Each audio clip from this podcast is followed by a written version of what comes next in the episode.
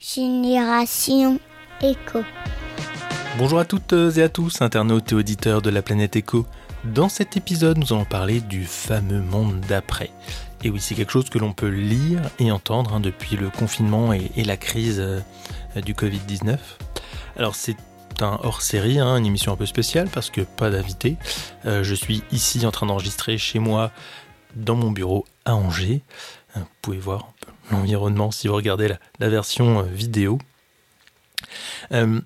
Aujourd'hui, je voulais surtout vous partager des réflexions et vous faire deux lectures, euh, deux lectures d'édito de deux magazines que je trouve vraiment très intéressants et qui permettent justement de réfléchir à, ce monde d'après. Euh, la première lecture provient euh, du magazine Biocontact.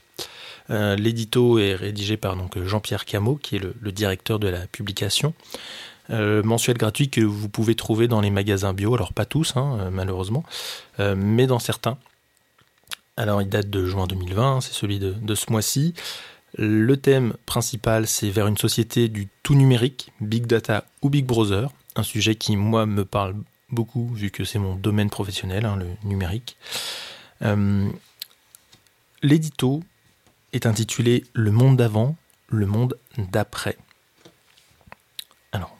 Voici ce que Jean-Pierre Camot écrit. C'était avant 2020 une époque pas si lointaine.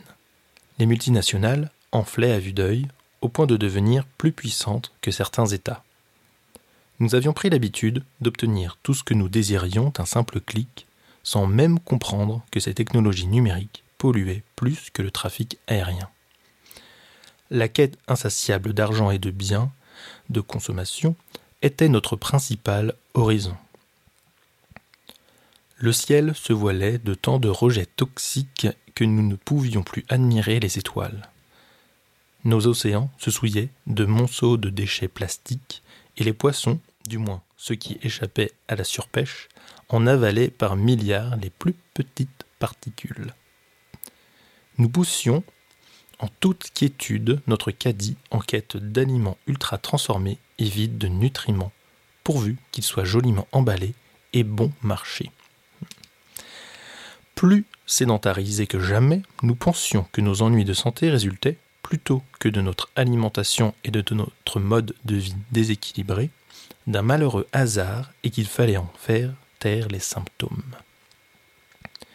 Grâce aux réseaux sociaux, nous entretenions l'illusion d'être entourés d'une foultitude de merveilleux amis, une manière addictive de tromper notre solitude avec des personnes indifférentes qui ne cherchent en réalité qu'à collecter nos likes.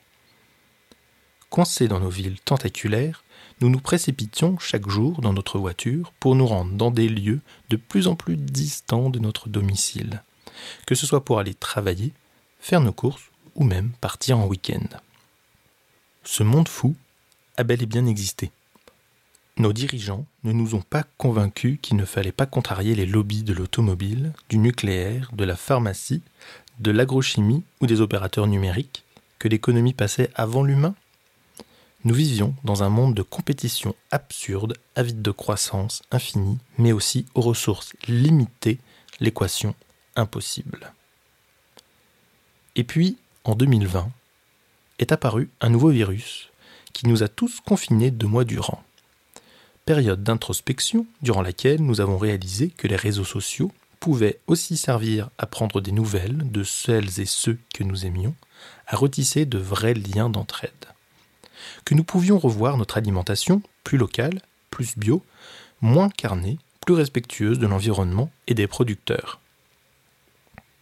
Nous avons ressenti la nécessité de pratiquer une activité physique et, pourquoi pas, de nous remettre au vélo, de nous tourner vers des thérapies alternatives pour plus d'autonomie et moins d'effets secondaires avec une visée de prévention. Nous avons envisagé de déménager peut-être un jour dans une région plus nature, loin du fracas des villes polluées. Et sûrement questionner notre profession. Donne-t-elle du sens à notre vie? A-t-elle une réelle utilité sociale? Rend-elle les gens plus épanouis En meilleure santé?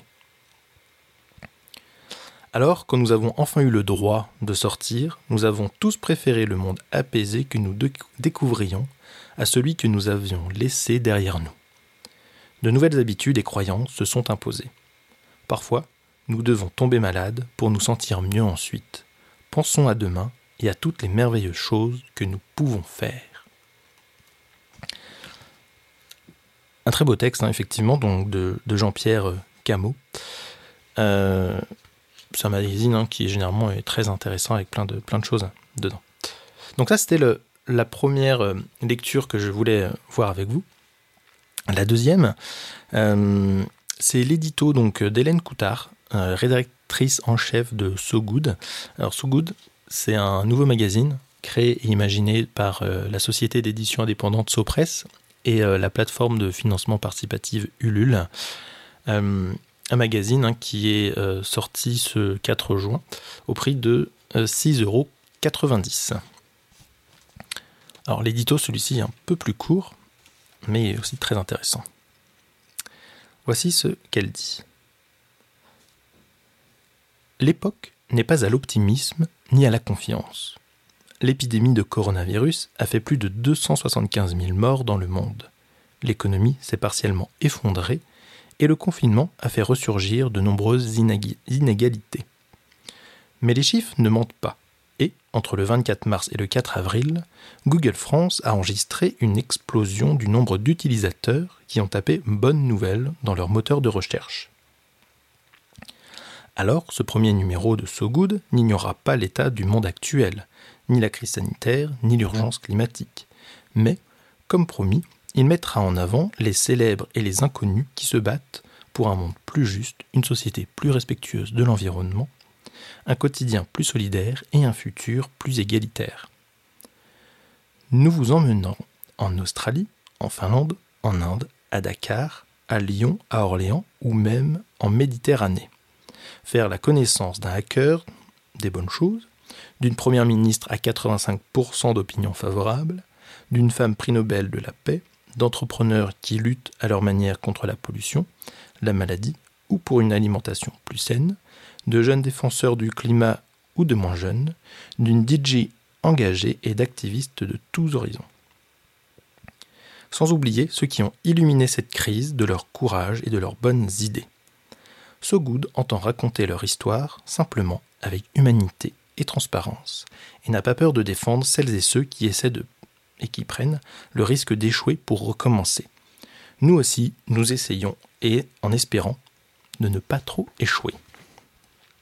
Donc voilà ce que Hélène Coutard dit dans, dans So Good, euh, magazine vraiment très intéressant, euh, où j'ai eu l'opportunité, la chance plutôt même, euh, de participer sur la plateforme Ulule, de financer, cofinancer donc la sortie de ce magazine. Alors, que dire après ces deux éditos hein Effectivement, à vrai dire, il y a deux postures hein, qu'on peut avoir.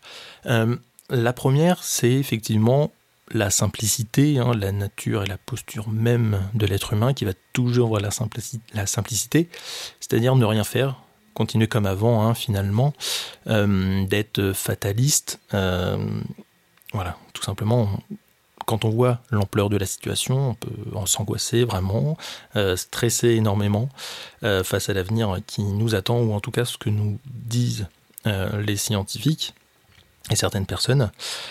Ou alors on peut avoir cette posture optimiste. Hein. Alors effectivement, Yann Coutard dans son, dans son édito commence par l'époque n'est pas à l'optimisme ni à la confiance, certes, complètement d'accord. Mais n'ayons pas peur hein, aujourd'hui de se revendiquer écolo, animateur et acteur du changement. Vraiment.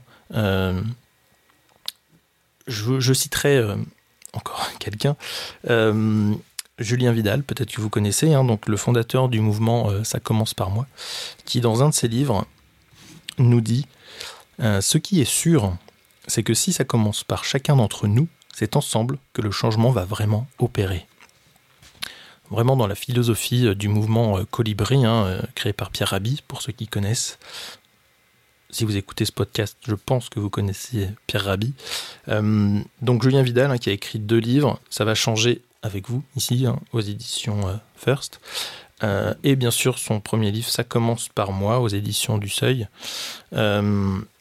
deux très bons livres, alors qui peuvent faire un peu flipper, il faut le dire, notamment les, premières pages, hein, quand on voit un peu peu l'état des lieux de notre planète et tout ce qui s'y passe avec des chiffres à l'appui. le changement, hein, de toute façon, et, le, monde d'après arrivera de toute façon forcément par le bas. Euh, à mon avis, il faut rien attendre des politiques, ou très peu, euh, juste une poignée. Euh, en tout cas, ce qui m'intéresse hein, aujourd'hui, c'est de pouvoir échanger, continuer de débattre avec vous hein, sur, pourquoi pas, les, réseaux sociaux ou lors d'échanges hein, en, en, visu. En tout cas, merci pour votre écoute. N'hésitez pas et bien sûr, pensez à vous abonner et à partager cet épisode. Et je vous dis à bientôt sur Génération Echo.